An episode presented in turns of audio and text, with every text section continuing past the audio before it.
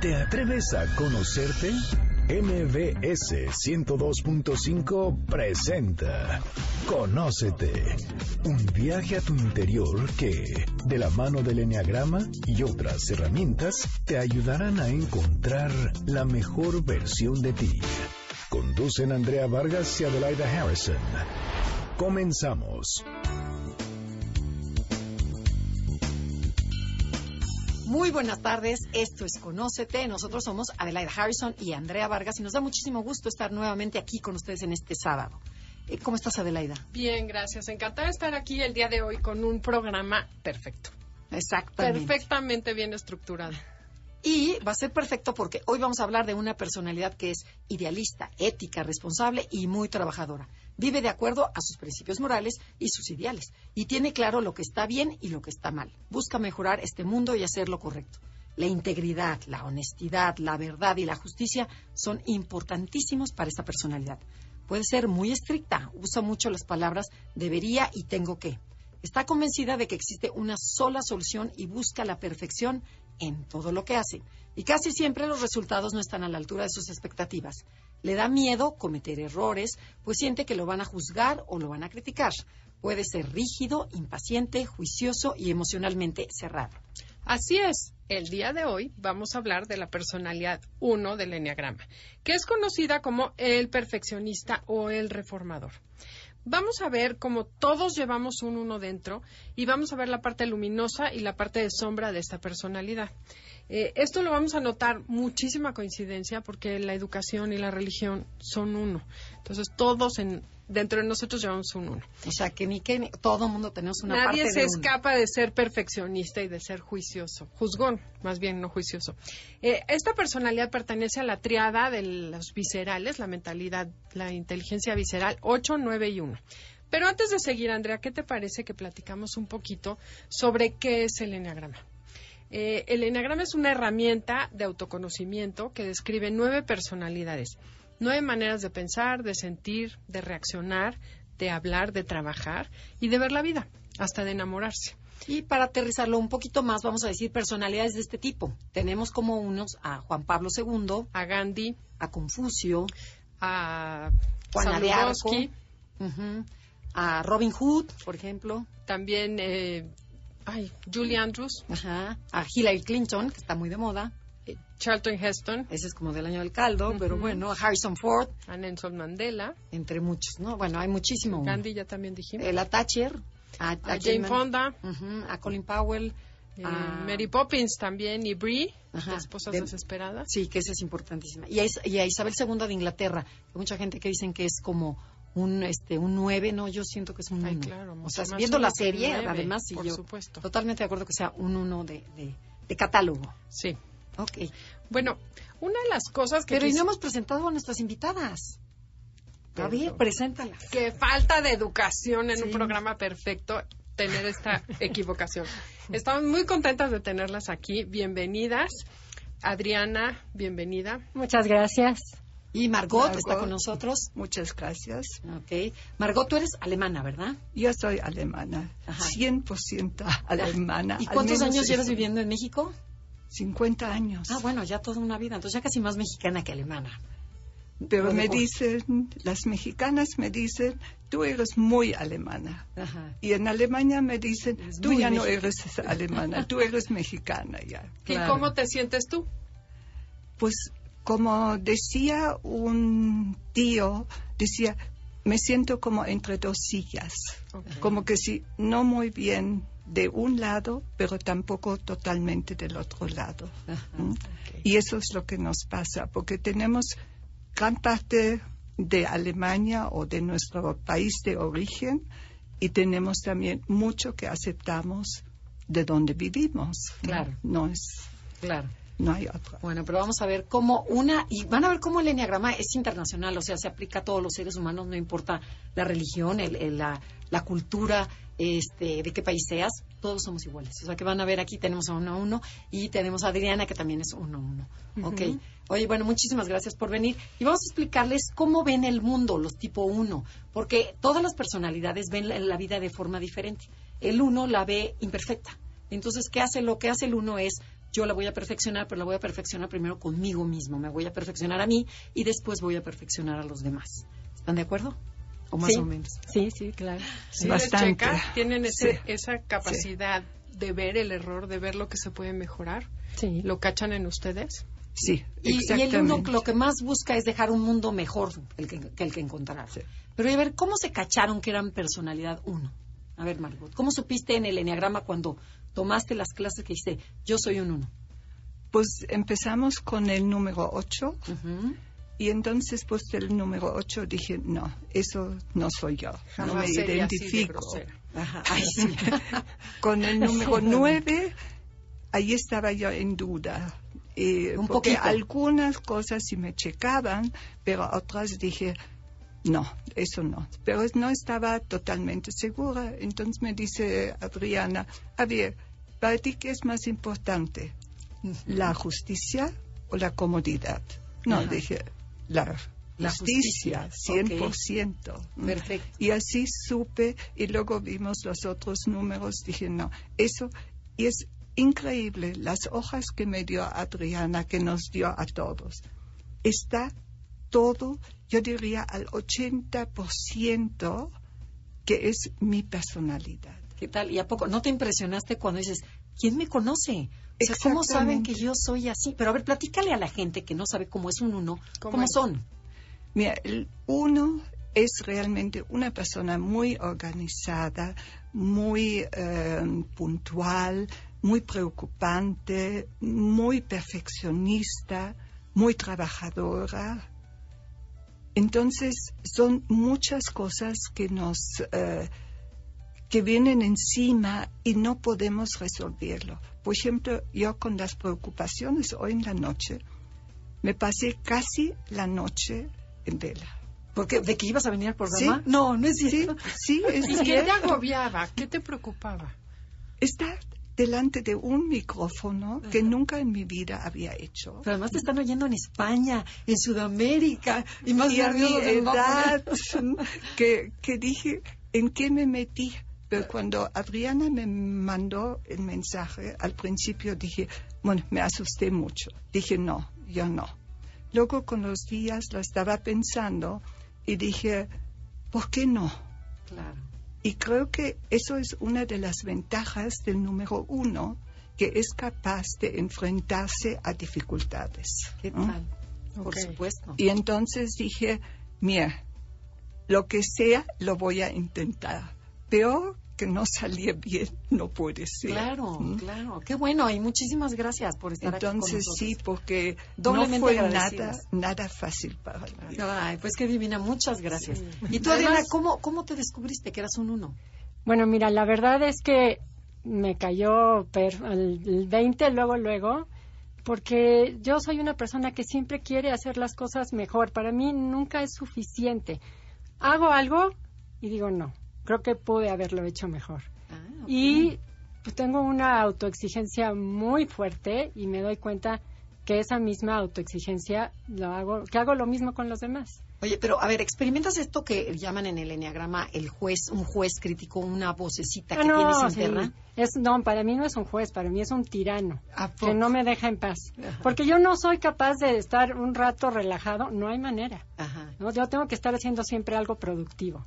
No puedo relajarme, no, no. O sea, para mí es una pérdida de tiempo si puedo hacer algo bien o si puedo estar haciendo algo, bueno, como te digo, productivo, algo que... que... Pero, ¿y, y tienes algún diálogo con el juez? Algo que le digas, oye, ya déjame o algo. O sea, porque ha de ser cansadísimo tener a un tirano dentro de ti, ¿no? Fíjate que hay una parte mía que de repente me dice, ya relájate tantito. Pero el juez es muy duro, el juez no, no lo deja. Y No Margot, ¿tú tienes a ese juez en tu cabeza? Sí, Ajá. a mí también me hablan. Y, pero a mí se me hace tan difícil como que no me doy bien cuenta, sino trato de cumplir. Ajá. Porque cuando yo era niña, mi mamá siempre me decía, aquí se cumple. Ajá. Así como yo lo digo, así se tienen que hacer las cosas.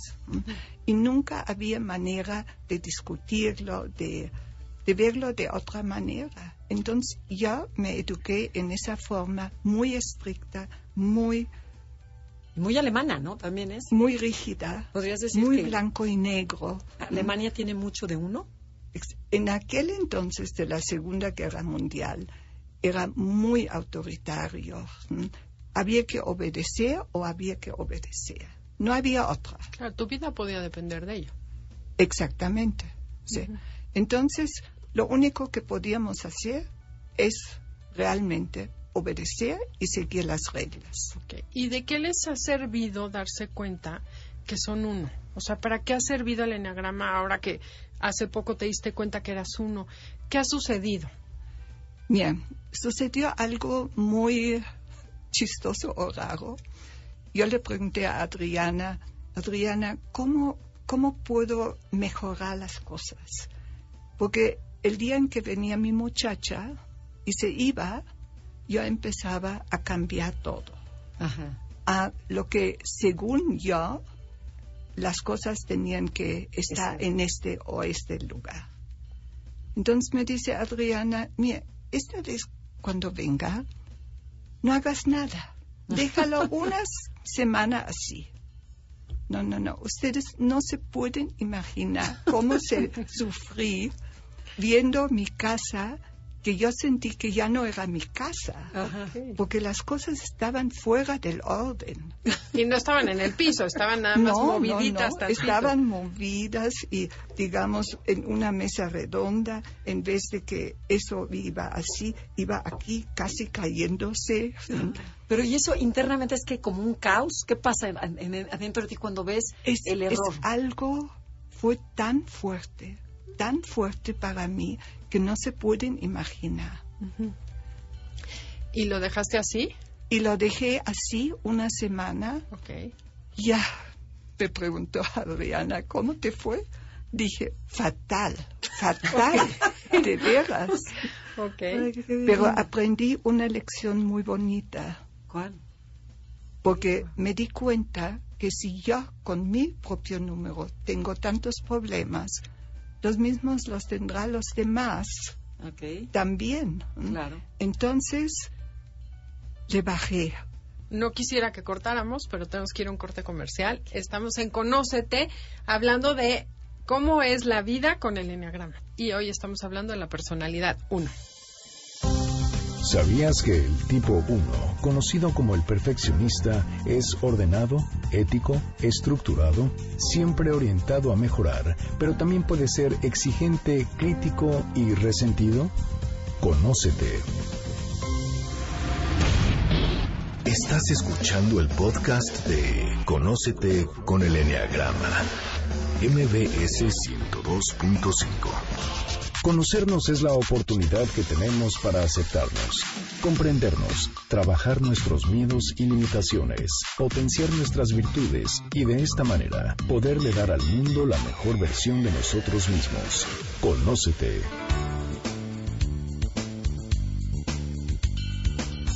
Ya regresamos, esto es Conócete, nosotros somos Adelaida y Andrea y estamos con Margot y Adriana hablando sobre sus vidas, sobre cómo se siente vivir dentro del uno, qué es ser un uno en el enneagrama, que se le conoce como el perfeccionista. Bueno, y a ver, platíquenos, ¿qué, ¿cuál consideran que sea el talento natural del uno? ¿Cuál es la parte positiva? ¿Qué les gusta de su personalidad? Mira, a mí lo que me gusta de mi personalidad es que me gusta hacer las cosas bien. ¿No? Nunca voy a dejar nada a medias. Si me comprometo con algo, lo voy a hacer bien. No voy a pasar a lo siguiente Desde hacer una cama, desde... o sea, desde hacer una cama. Exacto. Soy organizada y yo creo que la organización es bien importante. Y me gusta seguir los pasos que se tienen que seguir para hacer algo. Entonces, soy alguien en quien se puede confiar. Si le dejas un trabajo, si le encargas algo, yo siento que la gente puede confiar en mí para que las cosas estén bien hechas. Ok. ¿Y tú, Margot? Pues a mí me gusta mucho el hecho de que soy muy disciplinada, porque cuando yo empiezo algo, digamos el enneagrama, lo seguí hasta el final, cuando había una muchacha que se salió, ¿verdad? Y eso no trato de hacer. Estoy en el tai chi, trato de ir cada vez a mi clase, de no faltar, de ser puntual, y eso sí me, me gusta mucho. ¿Y ser puntual también. Claro, ¿y qué me pueden hablar de la parte de la integridad, de la rectitud, de la ética? Que son como, bueno, maravillas que tiene el uno, ¿no? Sí, pues eso es una parte muy bonita y creo que antes no me daba tanto cuenta, pero hoy en día, sobre todo más todavía después de haber tomado el programa, me doy cuenta de que sí ayuda muchísimo para llevar una vida más satisfactoria. Y eso es para mí sumamente importante, de sentirme bien con lo que hago y con lo que represento y la imagen que doy hacia afuera. O sea, sí te preocupa ser un líder moral para la gente. Tal vez así se podría decir. Y te consideras, seguramente eres un líder moral ya cuando pensé en eso dije, pues mira, lo voy a hacer. Cuando tenía mucho eh, miedo, dije, pero tal vez con las personas que me escuchan, si una persona nada más le puede hacer el bien, ¿no? Le puede servir y le puede cambiar algo en la vida y luego no solamente a ella, sino a la familia, a las amistades.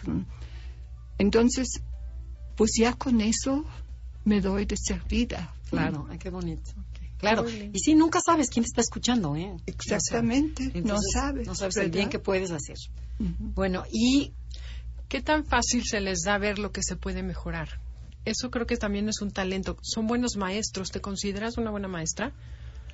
Sí, me gusta mucho enseñar, aunque cuando yo era pequeña enseñé a mi prima de dos años menos, yo tenía siete, siete, ocho años y le enseñé leer, escribir y matemáticas hasta diez. Cuando ella llegó al primer nivel, pues ya se sabía todo eso. Ok, o sea, sí eres una buena maestra. Bueno, a mí me gustaría tocar la parte, ahora la contraparte. O sea, nos dijeron que son buenísimos, que son éticos, son son disciplinas. ¿Quieres decir algo? Ahora quiero ver la parte negativa. Sí, la parte negativa de eso es que mi prima me dijo muchos años más tarde, yo te odiaba. Porque lo que a mí me interesaba era rayar en rojo todas sus faltas que había cometido. error, error, error, error. exacto. Y yo no veía eso que le caía mal. Qué buen punto. Y entonces me di cuenta de que todo lleva dos cosas. En cambio, durante muchos años no se me dio ser maestra y luego sí. Y dije, pues yo creo que ahora sí me permiten hacerlo porque yo aprendí mucho y ya no soy nada más trabajando desde la cabeza, desde la mente, sino del corazón. Ok, ay, qué lindo. Sí, porque si te atoras, no sé si notan la diferencia de cuando tu atención se va al error, no busca ser mejor, sino ser el policía, regañar. Exacto. Y cuando el uno está bien, ve la manera de ayudar a la persona a ser mejor y a crecer desde ver su potencial. Cuéntanos algún ejemplo o alguna que nos quiera compartir un ejemplo de eso de, de cómo... Sí, o sea, como cuando estás de malas, todo lo ves negro y criticas, enseñas, cuando estás mal contigo. Y cuando estás bien, ves lo bueno de la gente y los ayudas a, florecer. Sí, yo me doy cuenta, por ejemplo, ese ejemplo que les ponía, de que cuando... La verdad es que cuando llego a mi casa y, veo mi atención se va a lo que está mal, es porque estoy de malas conmigo. No es eso que está mal, sino lo que estoy de malas conmigo. En cambio, cuando estoy bien conmigo, puedo ver las cosas de una manera objetiva y, y es la gente puede acudir a mí a pedir consejo porque tiendo a ser una persona objetiva y a darme muy bien cuenta de lo que está bien y lo que está mal. Oye, Adriana, ¿pero qué tanto te autoexiges a ti misma? O sea, porque los unos, o sea, son, son duros. Muchísimo. ¿Sí? Muchísimo. Pero ahora ya me doy cuenta cuando antes no me daba cuenta. Entonces, que, en realidad la exigencia hacia los demás empezaba conmigo. Entonces ahora cuando empiezo a ponerme mal con lo de afuera, me doy cuenta que estoy conmigo con un látigo durísimo, exigiéndome y, y, te autocastigas? Sí. ¿Como que tiene algún ejemplo de cómo se autocastigan? O sea, de a lo mejor no me como, no como, este... No, sé. por ejemplo, Sí, sí, Margot la risa. A ver, entonces ahorita nos va- vamos a continuar. no, mi autocastigo a lo mejor es esta parte de no darme chance de relajarme, Ok. ¿no? ¿Cómo? No, ahora trabajo más, Exacto. ¿no? Como esto no lo hice bien, ahora trabajo más, eso ahora me castigo por no haberlo hecho tan bien como yo hubiera querido hacer. ¿Y qué opinan todos tus hijos y tu esposo? ¿Se quejan de esa No, parte pues todo no? el tiempo me dicen que me relaje, que no es posible, Ujú. ¿no? Que, que, que ya, que ya le pare tantito, ¿no? Ok. Ok. Y, Y- Margot, ¿qué nos ibas a decir respecto a eso? Pues eh, yo nada más les iba a decir algo, tal vez no es directamente eso lo que preguntaron, pero yo también me privé de cosas. Eh, por ejemplo, en verano tenía a veces ganas de comerme un helado y no me lo comí porque no se los podía dar en este momento a mis hijos. Realmente me privé de algo.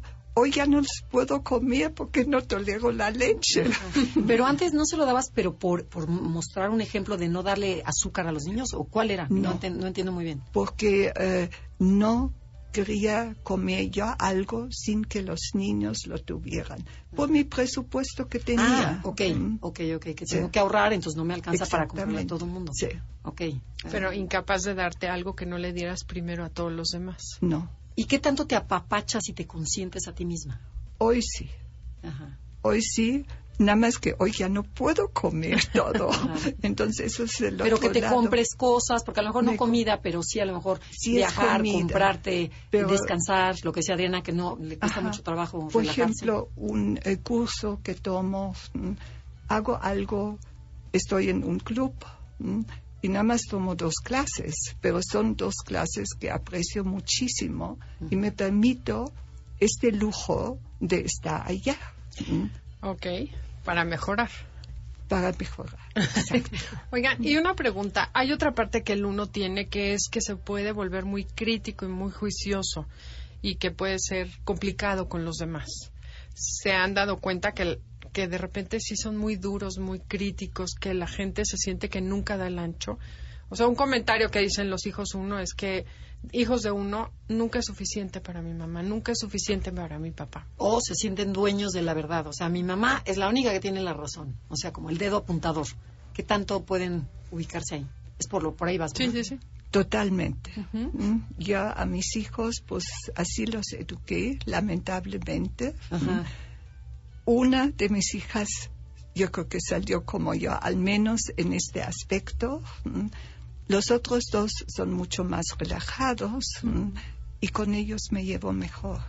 Y con la hija que, ¿Que es tiene también, tiene muchas cosas como yo, se me hace muy difícil. O sea, chocan. Choca. Sí, Ajá. Como dicen, lo que Y- choca, checa. Ajá. Exactamente. Sí, o tu, so- tu propia sombra. ¿no? La sombra. Sí, claro. exactamente. Yo creo que es eso, es mi propia sombra. Estoy viendo en ella lo que yo era antes. Sí, Pero era desde pequeña, siempre teníamos este problema. Y hoy en día yo digo, yo soy la más grande, tiene que venir de mí hacer un cambio. Ok. Y bueno, y a ver, y otro tema que es muy del uno es que tienden a compararse con los demás, o sea, o con un mundo ideal. O sea, desde México, por ejemplo, a lo mejor tú viviendo aquí, es que Alemania es mejor, es que en Alemania es no sé cuánto, o este, o me comparo con el otro. O sea, o conmigo mismo, de que tengo que ser más deportista, o tengo que ser más delgado, o tengo que ser, no sé, más trabajador. ¿Qué tanto esa comparación viven ustedes? Nos mandamos al comercial. Tenemos que ir a un corte comercial, pero regresando vamos a escuchar la respuesta de Margot y Adriana. Esto es Conócete. Si les gusta el programa, pueden bajar el podcast en, en, en la página de la estación Noticias MBS. Buscan Conócete y ahí están todos los podcasts. Denos like en Facebook, en Diagrama Conócete o en Twitter, arroba Conócete MBS. Conócete a ti mismo es la frase que Sócrates le expresa a Alcibíades, un joven ignorante que aspiraba a la política. Con ella, le recuerda que antes de ser gobernante y mandar sobre el pueblo, su primera misión como hombre y ser humano es gobernarse a sí mismo a través del autoconocimiento. Estás escuchando el podcast de Conócete con el Enneagrama, MBS 102.5. Atravesar el proceso de autoconocimiento nos permite reconocer quiénes somos, entender las razones más profundas que nos mueven a pensar, sentir y actuar de la manera que lo hacemos. Es el inicio para aceptarnos y valorarnos como personas. Atrévete a conocerte.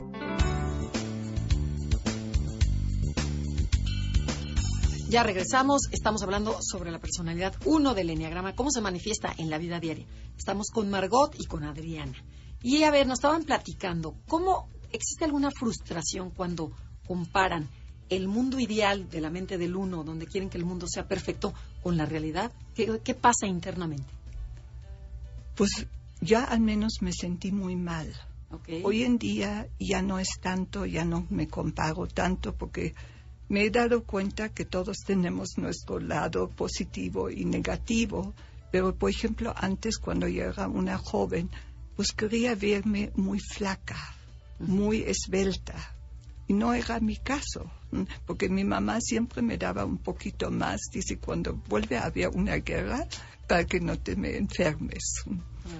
Y entonces eh, crecí así. Luego llegó una temporada en que enflaqué bastante, volví a engordar y hoy en día después de una operación me fui tan hacia abajo que hasta me asusté.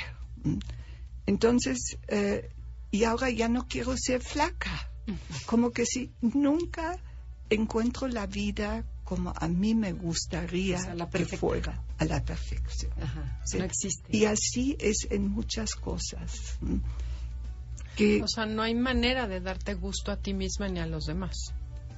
Exacto. O sea, podrías decir que no existe la perfección, pero sí existe la excelencia. O sea, la excelencia es el tratar de mejorar y la perfección, pues no. Exactamente. Yo siento eso que no logro y yo creo que nunca lo voy a lograr en cuanto más aprendo de estas cosas. Claro, pero pues eso te da una tranquilidad, ¿no? Exacto, eso sí me da más tranquilidad. Oigan, ¿y qué pasa con la ira o el resentimiento? El punto ciego del uno es la ira o algunas personas dicen resentimiento, porque es esa ese volver a sentir el coraje, ese volver a sentir la frustración cada vez que me topo con algo que no sucede como yo quería, como yo esperaba, como me gustaría que lo hiciera. Eh, ¿De qué manera vive la ira en ustedes? ¿Cómo viven ese resentir, ese volverse a enojar por situaciones que ya pasaron, nada más de recordar alguna cosa, ya sea que yo no lo hice bien o que alguien hace algo que no me gustó, y se vuelven a conectar ese enojo que traen guardado, reprimido? Bueno, en este caso, ira casi ya no siento. Y resentimientos lo he trabajado mucho. ¿Pero no tienes algún acto compulsivo de limpieza, por ejemplo? O sea, ¿por ya qué? No, ¿Ya no? ¿Y lo tenías? Oh, sí. Porque es que la ira, como, como el uno no se permite enojarse abiertamente, lo hace de forma... Tallando el piso. Tallando el piso, limpiando, caminando fuerte. Entonces, este, tienen actos compulsivos de estar limpie, limpie, limpie, lavando y haciendo y tornando. A ver, platícanos. Eso era algo, yo tenía que sacudir cada semana toda mi casa, pero de pe a pa, a pesar de la muchacha. Yo lo hacía aparte porque según yo, ella no limpiaba Bien, todos como debía. Como yo lo consideraba.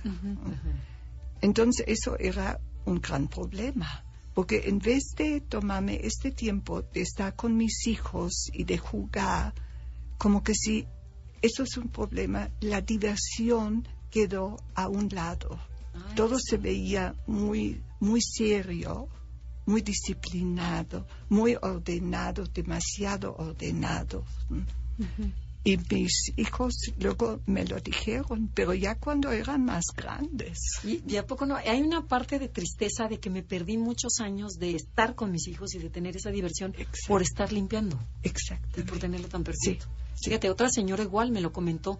Me dice, algo que lamento, me dice, ay, mijita, algo que lamento en esta vida es que me, la pasé limpiando cajones y arreglando la casa y, y volaron los hijos. Me dice, se me fueron y yo estuve limpia y limpia y no los, no los disfruté como podría haberlo hecho, ¿no? Alguna vez alguien dijo, como para un uno, dijo, ¿qué es más perfecto? Porque el uno tiene que ordenar, tiene que acomodar en jerarquías. Entonces dice, perfecto, acomoda tus jerarquías. ¿Qué es más perfecto? Una casa limpia y perfecta o una familia armoniosa. Dice, en ese momento entendí que había cosas más importantes, pero tienes que jerarquizar porque la mente del uno es así. Oye, pero ahorita que estás diciendo eso, en algún momento yo decía, es que no puede haber armonía si no hay orden. Ok. sí, claro, claro. Bueno, me mataste el gallo. pero creo que, ahorita ya no tanto, pero, pero sí, un equilibrio, ¿no? sí, un equilibrio. Decir, no, no te desgastes limpiando y, y, ordenando cuando puedes estar con, tener contacto con tus hijos. Sobre todo que me he dado cuenta, bueno, me doy cuenta que yo tendía a ver lo que lo que faltaba en vez de ver lo que sí había. Y eso es lo que te genera esa insatisfacción de nunca dar el ancho, nunca ser suficiente, nunca lograr. Siempre faltaba algo. Siempre había algo que faltaba o algo que no estaba bien. Eh, entonces, eh, otra cosa que quiero que me cuenten es cómo es cuando esa ira, porque un niño bueno no se enoja. Entonces, a pesar de estar enojados, según yo, los unos o los que conozco no explotan a la primera, reprimen ese enojo cómo sentían o cómo controlaban esas ganas de matar y después hacías justo lo contrario, que es el mecanismo que aprende el uno, ¿no? Estoy enojado, pero no lo puedo expresar, no puedo gritar a la gente como me gustaría, sino que lo tengo que controlar. ¿Cómo es eso en ustedes? ¿Sí se dan cuenta que están furiosas y lo, lo reprimen o lo guardan? Claro, 100%. Yo lo reprimí mucho y no hablaba con mi esposo dejé de hablar una vez que pasó una semana sin que nos hablamos. Entonces, eh, con el tiempo que ya, eh, pues, estaba tratando de mejorar eso, lo he cambiado. Pero todavía hoy en día, y el otro día le pregunté a mi hija, pero a ver, ¿cómo me veo cuando estoy enojada? Buena pregunta, ¿eh? Porque yo no me veo en este momento en el espejo, no lo sé. Entonces me dice, mi mamá, te veías así. Hecho una bruja, ¿o qué? Boca cerrada. Sí, boca cerrada. Y muy rígida. Digo, fíjate qué increíble, yo no me di cuenta. O sea, ¿ustedes piensan que los otros no se dan cuenta que están guardando el enojo? Sí es que el uno no se da cuenta que está enojado. O sea, y como lo tienen como lo reprimen tanto, y no o sea, no, dices, no, lo puedes sacar. Estoy molesta más, no enojada. Estoy, o sea, pero no no lo reconocen porque no entra dentro de la perfección. Sí, porque no muy muy pocas veces empiezo a gritar. Conmigo las cosas son calmadas. Sí, claro. Okay. ¿Y a, a qué le tiene miedo el uno? O sea, ¿cuál sería su peor miedo? Pues no, a no hacer bien las cosas, a, que lo que yo hago no esté bien hecho y sea juzgado por eso. ¿no? Porque yo, yo no hice bien las cosas. ¿La crítica les preocupa mucho que otros digan algo de ustedes? Exacto. ¿Sí? Lo que piensan y lo que dicen. Eso para mí es muy difícil. Por eso me dio tanto horror venir al programa. acá porque dije qué van a decir van a decir eso es imposible cómo invitar cómo se atreve esa señora a hablar así verdad al contrario. Pues pero vamos a hacer llegar los comentarios que seguramente serán lindos. pero a ver es es más importante el qué dirán o sea me importa más lo que opine la demás gente o lo que yo me digo mi juez crítico que me regañe que me amargot qué bárbaro qué mal hablaste en el programa o que la gente diga no, bueno, esa señora, o sea, no tenía idea del enneagrama. ¿Qué te preocupa más? Yo creo que las dos cosas igual. Ok. Tanto que digan los demás y qué siento yo que hice tu autocrítica. Me, me siento muy, muy mal cuando sé que no lo hice, como tú dijiste ahora, a la perfección. Me cuesta mucho trabajo aceptar eso. Ok. Y otra pregunta que se me ocurre en torno a esto. Eh, la ira la reprimo, pero además me juzgo, porque yo me enojo. Por ejemplo, voy a poner un ejemplo de un pariente, un tío que conozco, odiaba el perro de su familia. Típico que compran al perro y nadie le hace caso. Entonces él hacía unos corajes y es que perro y ensucia todo y desordena la casa y ensucia la pared. O sea, lo alucinaba sin embargo lo sacaba a pasear. Eso se llama represión, eh, formación reactiva. Hago exactamente lo contrario de lo que yo quisiera, que es patear al perro, porque eso no es correcto y me obligo a hacer lo contrario. Puede haber casos graves de que, no sé, odio a mi mamá, pero como eso es muy incorrecto y muy malo, entonces me dedico a mi mamá en cuerpo y alma y voy y la cuido y la atiendo y la procuro. ¿Ustedes cachan y se han dado cuenta de este mecanismo de obligarme a hacer lo contrario a lo que yo quisiera hacer, como un castigo que me impongo?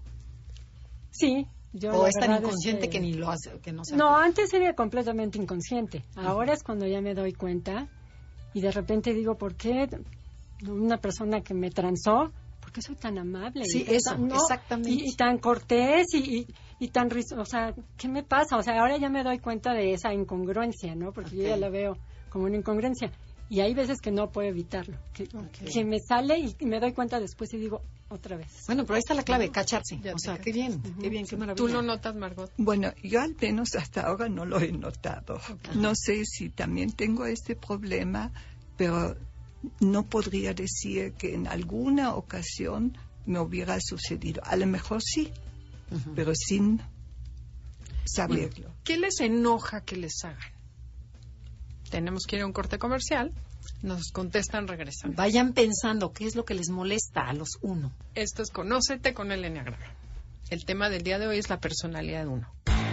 ¿Qué significa despertar? Despertar es una llamada que viene de un lugar muy profundo de nuestro interior, que prefiere la verdad a sentirse bien en todo momento. Es un impulso que nos da la valentía de examinar todas las maneras que tenemos de engañarnos y nos invita a responsabilizarnos de nuestra propia vida. Conócete. Estás escuchando el podcast de Conócete con el Enneagrama. MBS 102.5. ¿Sabías que el tipo 1, conocido como el perfeccionista, es ordenado, ético, estructurado, siempre orientado a mejorar, pero también puede ser exigente, crítico y resentido? Conócete.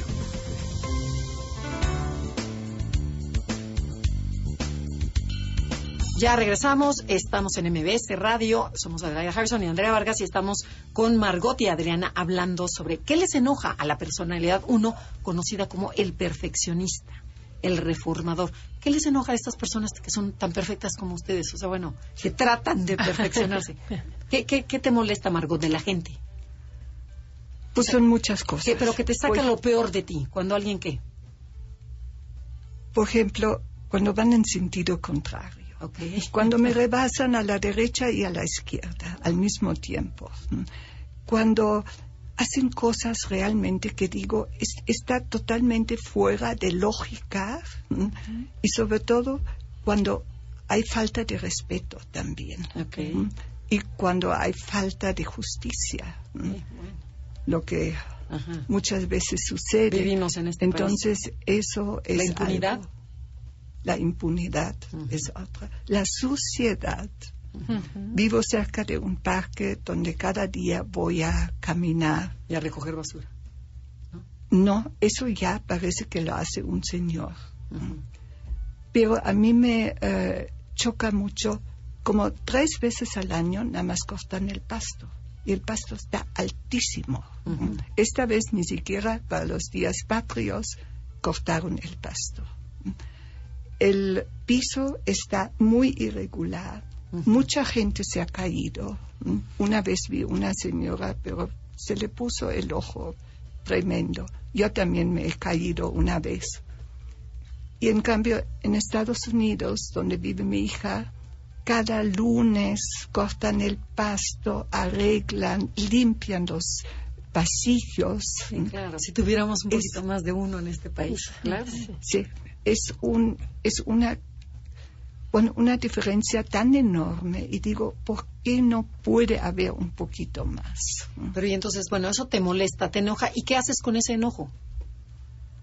Pues ¿qué hago? Pues última vez, últimamente digo, pues no lo puedo cambiar. Exacto. Antes cuando había papeles y todo, también me llevaba mi bolsa y recogí que si botellas, mm, que si papeles, que plásticos que tiraban. Ahora ya no existe eso. Un señor hasta ha plantado arbolitos y plantas y bueno, es se ha vuelto un vergel. Este, qué sí, bonito. muy bonito. Pero falta la recortada del pasto. Siempre falta algo. O sea, siempre falta algo. Lo dijiste. Adriana, ¿qué te, enoja? a mí me enoja mucho que no se hagan las cosas que yo pido que se hagan y como yo pido que se hagan. Ok. Me enoja muchísimo. Y al final acabo haciéndolo yo. Porque además no se va a hacer como yo, no lo van a hacer como yo digo, entonces lo hago yo. Pero muy enojada. No que se lo hago contenta. Eso te quería preguntar. ¿Y la mentira? Ahorita que decías recoger bolsas de basura, pero las recogías enojada de que hay gente cochina que tira la basura. O la Pues no directamente, sino yo dije, pues yo voy a ayudar a mantener este parque limpio. Si yo camino aquí, lo quiero ver limpio. ¿Mm? Porque muchos unos van haciendo berrinche y recogiendo y No, dejando el hígado no, atrás. No, no. Eso y a ver, no. ¿y qué pasa con el desperdicio, la, eh, la mentira, la injusticia, la trampa, el soborno?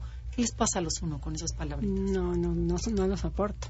La injusticia, para mí es, la justicia es importantísima. Ujú. A mí se me hace un La irresponsabilidad también, ¿qué tal, no? También. Yo como seis, es que yo me, me- me identifico tanto con ustedes en el uno, o sea, la- me mata la irresponsabilidad que quedaron y no llegan, o la puntualidad, La o, la, o, sea, o el, o el no se puede, o sea, el ahí se va. Que ustedes son tan perfectas y que terminan todo perfecto. Y el, ah, pues ya ahí está el trabajo. Dice, ¿por qué no lo hizo bien desde la primera? ¿No? No puedo entender cómo la gente se compró, por ejemplo, la, la gente que no se compromete, la falta de compromiso. Yo no puedo entender, no cabe en mi mente, Ok. ¿no? O, o- o cuando alguien se roba algo, aunque sea cual- cualquier cosita, no importa qué, o sea, no es tuyo. ¿Con- ¿Por qué te lo vas a llevar si no es tuyo? Yo no podría nunca hacer eso. Sí, sí, ya Ok. te, ¿te acuerdas que les he contado que mi, que mi hija tenía, te lo juro, cuatro años. Fuimos, no sé, al teatro o algo. Y, y este, y agarró unos dulces, o sea, se robó unos dulces de, de, de los que tú vas rellenando, de las bolsitas, ¿no? o de las bolsitas. Y entonces se vio como muy lista y le dijo a su papá, mira papá, me robé cuatro frijolitos. Y el papá es un uno. Le dijo, ve y los regresas y le dice a la señorita que perdón, que te los robaste, pero que aquí están y los vas a pagar y se los vas a dejar. Bueno, lección de vida, ¿eh? Nunca más. O sea, pues, no sabes cómo me funcionó, cómo me sirvió, lo cuenta mi hija, ¿no? A mí me pasó algo similar cuando tenía como unos siete años. Fui con mi mamá a una tienda a hacer algunas compras. Y allí había una canasta con manzanas. Se Entonces a mí se me hizo muy fácil agarrar una manzana mientras mi mamá estaba entretenida. Y cuando ya nos vi- eh, fuimos, mi mamá se dio cuenta que tenía la manzana en la mano. Dice, esta manzana la regresas al instante. Ajá. Nunca más agarré Algo que no fuera tuyo. Exacto. Qué Me bien. sirvió tanto. Y no era un, no era un uno, sino creo que tenía mucho del uno, al menos en este aspecto. Sí, sí, sí. No, bueno, y además, pues es lo que hay que hacer con los hijos, pero qué chistoso que a uno le, le preocupa mucho esa parte, ¿no?